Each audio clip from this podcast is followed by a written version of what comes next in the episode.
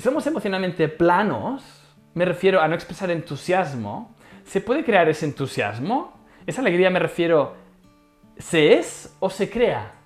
Para crear tenemos que ser, no podemos dar lo que no somos. Todo empieza por el deseo de ser. Si uno es plano emocionalmente y desea ser más curvo emocionalmente, todo empieza por el deseo de ser más curvo emocionalmente. Es que tu, tu pregunta tiene trampilla.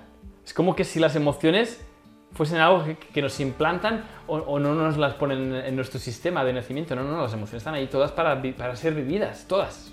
Si no las vivimos tanto, con tanta intensidad como nos gustaría, es que simplemente igual no nos lo permitimos. Por lo tanto, hay, unas, hay unos pensamientos antes que las emociones, ¿verdad?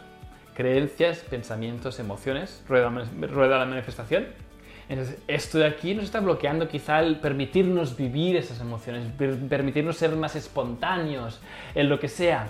Pero no es que tú seas así o no de nacimiento. No caigamos en esa trampa ya. Estás aquí para ser quien desees ser libremente. ¿Quieres ser más entusiasta? Pues provoca ser más entusiasta. Rodéate de gente más entusiasta.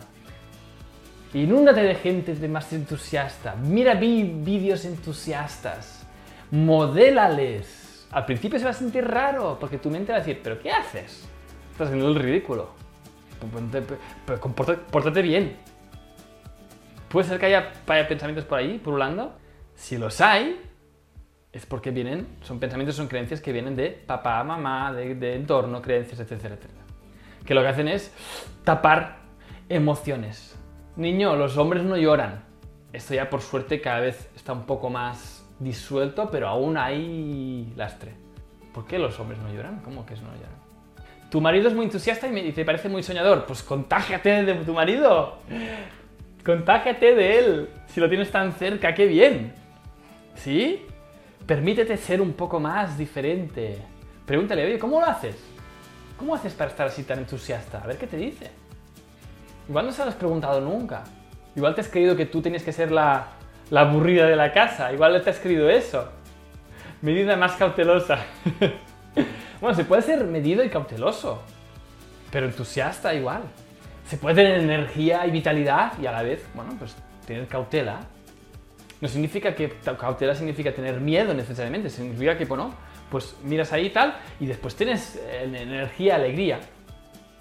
Yo me contagiaría de la gente y, empezaría a modelar lo que hacen. Si tienes un marido ahí, entonces yo le preguntaría, mira, ¿qué hace? ¿Qué hace por la mañana? ¿Se va a correr tu marido? ¿Hace ejercicio? Eh, no sé, ¿qué pensamientos tiene? ¿Qué rutinas tiene? ¿Tienen trabajo? ¿No tienen trabajo? ¿Qué compañeros tiene el trabajo? No sé, ¿qué le motiva? ¿Está entusiasmado por algo? Muchas veces el entusiasmo también nos aparece cuando vivimos desde el propósito cuando hacemos algo que nos llena, nos llena el alma, ¿no? Nos llena el alma, nos llena también la cartera, por supuesto. Pero cuando estamos realmente así, con entusiasmados, es porque estamos enteros, estamos con Dios. Y en ese momento es cuando todo cambia.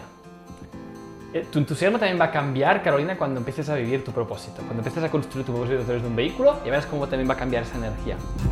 ¡Hey! Deseo que hayas disfrutado de este episodio. Si aún estás aquí escuchándome, sé que estoy hablándole a un ser que no se conforma, que quiere tener más para poder dar más y crear un mundo mejor.